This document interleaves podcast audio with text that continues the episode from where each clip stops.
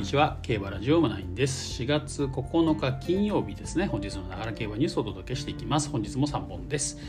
まず1つ目ですね。皐月賞、えー、アドマイヤ・ハダル好感触と。新安城ルメールと初コンタクトで満点走と、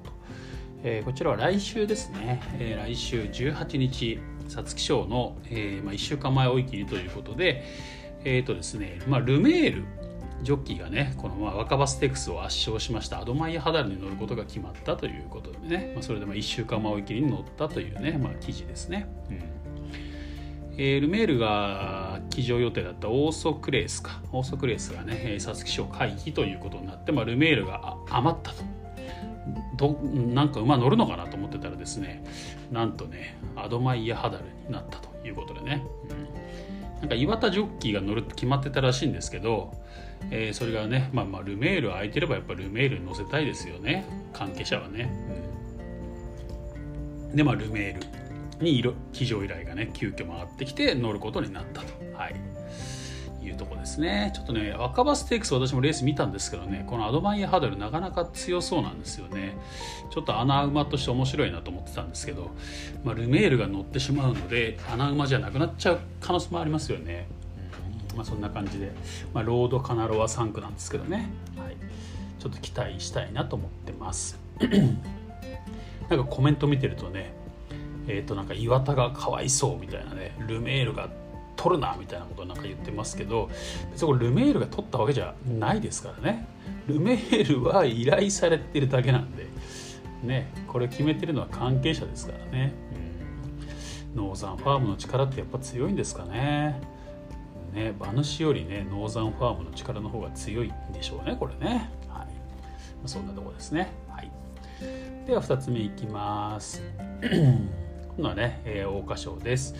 え、これ JRA 版の記事ですね、えー、今年も無敗の桜花賞馬が誕生かというね、まあ、データでデータのね記事です。はい。これね JRA 版の、まあ、データラボのねデータとあとねターゲットですね。ターゲットを使って、えー、毎週ねこういう記事が出てるんですけどね。チェックしております。はい。まあ桜花賞のポイントですね。はい。データからね、えー、見られる桜花賞の特徴特徴っていうのをね挙げております。はい。えっ、ー、とですね。まあまずこのね過去10年かな。過去10年のね、1着から3着馬のね桜花賞のデータが出ております、まあ、その中でまず言えるのがね、え前哨戦トライアルのねチューリップ賞チューリップ賞組がね圧倒的に本番との関連性が強いというところなんですけども、えー、高相場30頭中18頭が前走で、えー、チューリップ賞を出走してたというところなんですね。ただし最近4年の勝ち馬に関しては前走がチューリップ賞ではなかったと、うん、でまあ、そういうねまあ、これはですね桜花賞に限らずクラシックでは前哨戦を使わないで本番に臨みなおかつ結果も出すケースが増えているからだと、うん。ねえー、これはまあ去年のねコントレイルもそうですしね、えー、サートルナーリア19年の皐月賞馬サートルナーリアもそうだみたいな、うん。まあ、これはね外球がね、えー、発達しているっていうところでね別に厩舎に預けなくとも外球で調整が進むっていうことですね、まあ、特にノーザンファームですよねやっぱりね、天栄とか信楽とかね。はい。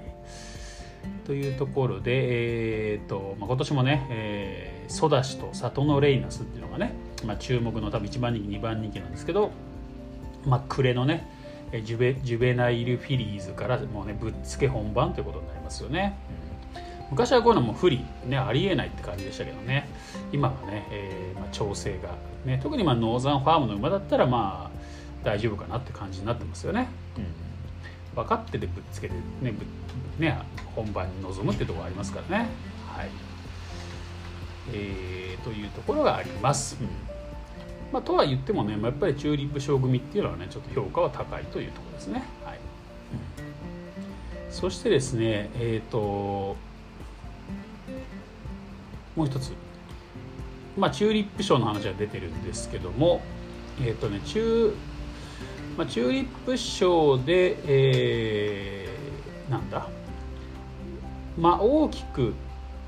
敗れた場合マイナス材料にもなると当たり前ですよね。でで基本的に条件としては出走してればねチューリップ賞では3着以内に入りたい。さらに上がり3波論でもメンバー中3位以内を記録していることが望ましいということですね。やっぱり桜花賞は上がりの時計の勝負ですかね、うん、になるなりがちなわけですよね。やはり最後の直線の追い比べっていうところがね、まあ、特に坂があるね。ラスト一波の、うん、ここでね結構逆転劇っていうのも起きますからね、はい、要するにこうなんか逃げ一辺倒じゃ持たないわけですよね。1600m はね。最後の1波論でどれだけ伸び伸びることができるかというところがねやっぱり関係してくるので、まあ、なのでディープインパクト参加が強いとこありますよね、うん、瞬発力がある馬っていうことが大事なんですね。はい、まあ、なんか追い込みでもね、えー、でおなんだろう届くみたいなね、えー、そういうデータ的にもありますけど、どうなんですかね、まあ、ある程度前に行けてそしてしかも末も切れるっていう馬がいいのかなって感じがしますよね。はい。ということでね上がりの時計なんかは注目されてますねやっぱりね。そんな中結論としてですね、えー、この記事で挙げているのは、うん、結論どこだ？結論書いてないな。結論書いてないですね、えー、なんですけどやはりソダシと里のレイナスっていう名前が上がってますねまずね、うん、やはりまあね阪神ジュビナイルフィリーズジュベナイルフィリーズでね勝ったね1着のソダシと2着の里のレイナスの自力の高さは当然評価すべきであろうと。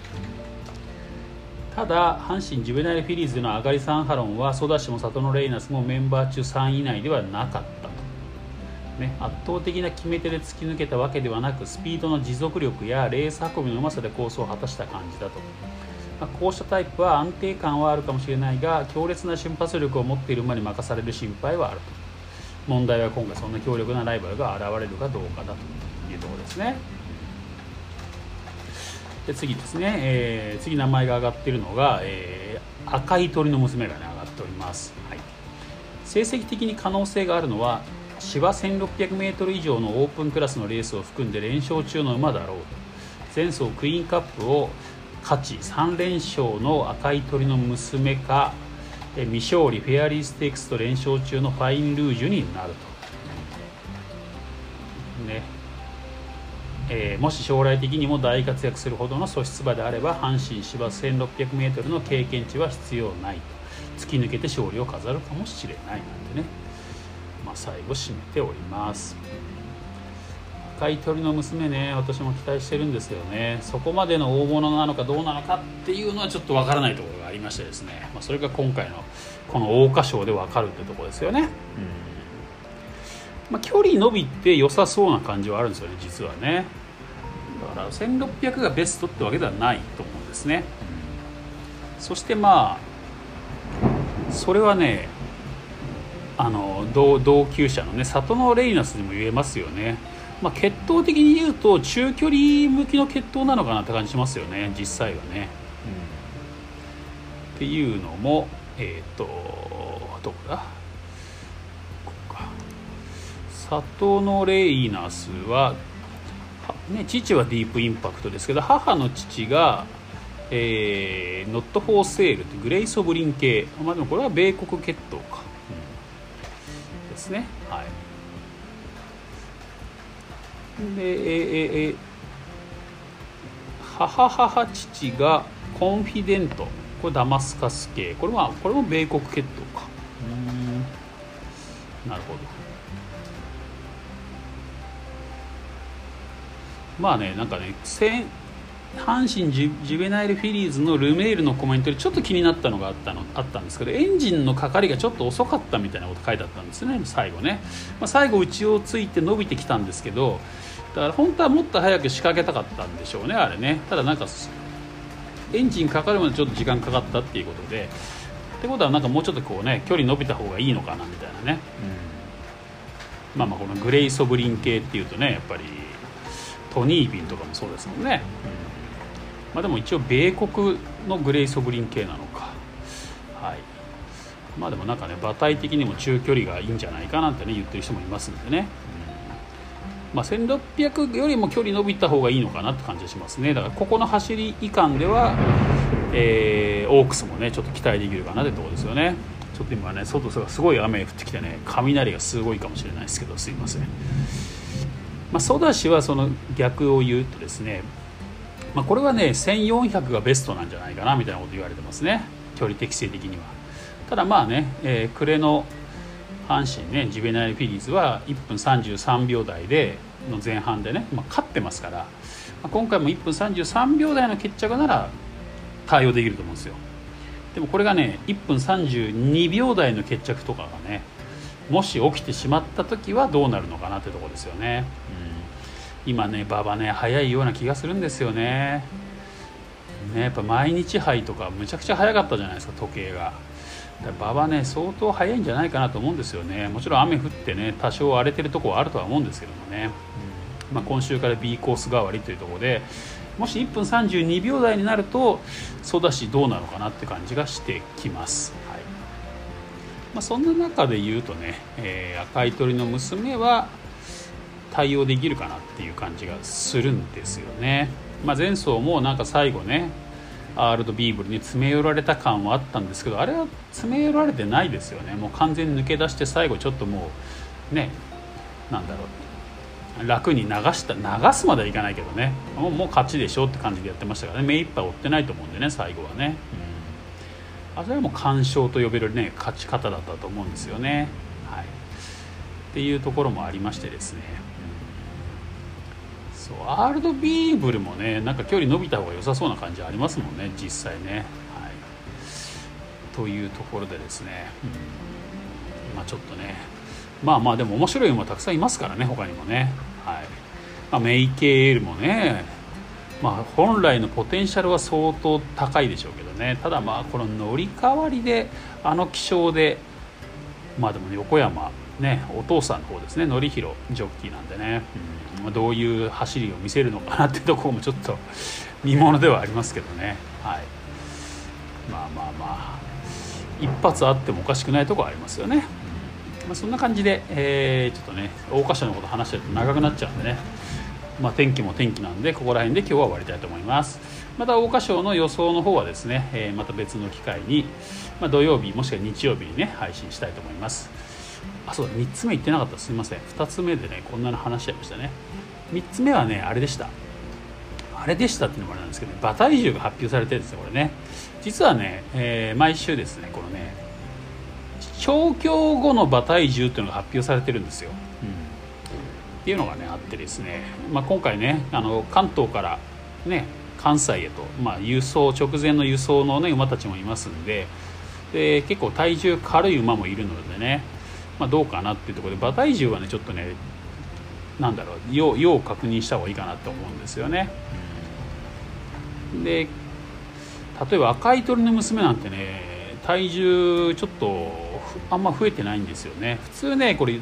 輸送前だからちょっと余裕残しにするはずなんですよ。なんですけど、えー、前走と同じ450キロなんですよね。これね。あれが終わった後でね。調教後の馬体重が。ちょっとどうかなってとこありますしね、うん、まあ里のレイナスもそんな変わってないか。あんまり増えないんですかねこれね。3歳牝馬ってね。なんかコバってねなんか20キロぐらい太いイメージなんですけどねこれね。で当日までにその10キロ20キロがちゃんと調整されてくるっていうイメージなんですけど。やっぱ3歳牝馬ぐらいだとそんなにそこまで増えないのかもしれませんねこれね。まあまあだから関東馬関東から関西のねまあ輸送がある馬たちなんかの超あの馬体重っていうのはちょっとね、まあ、輸送べりっていうのはありますからね。ちょっと気をつけた方がいいかなと思っております。ということで、えー、今回は以上です。また次回お会いしましょう。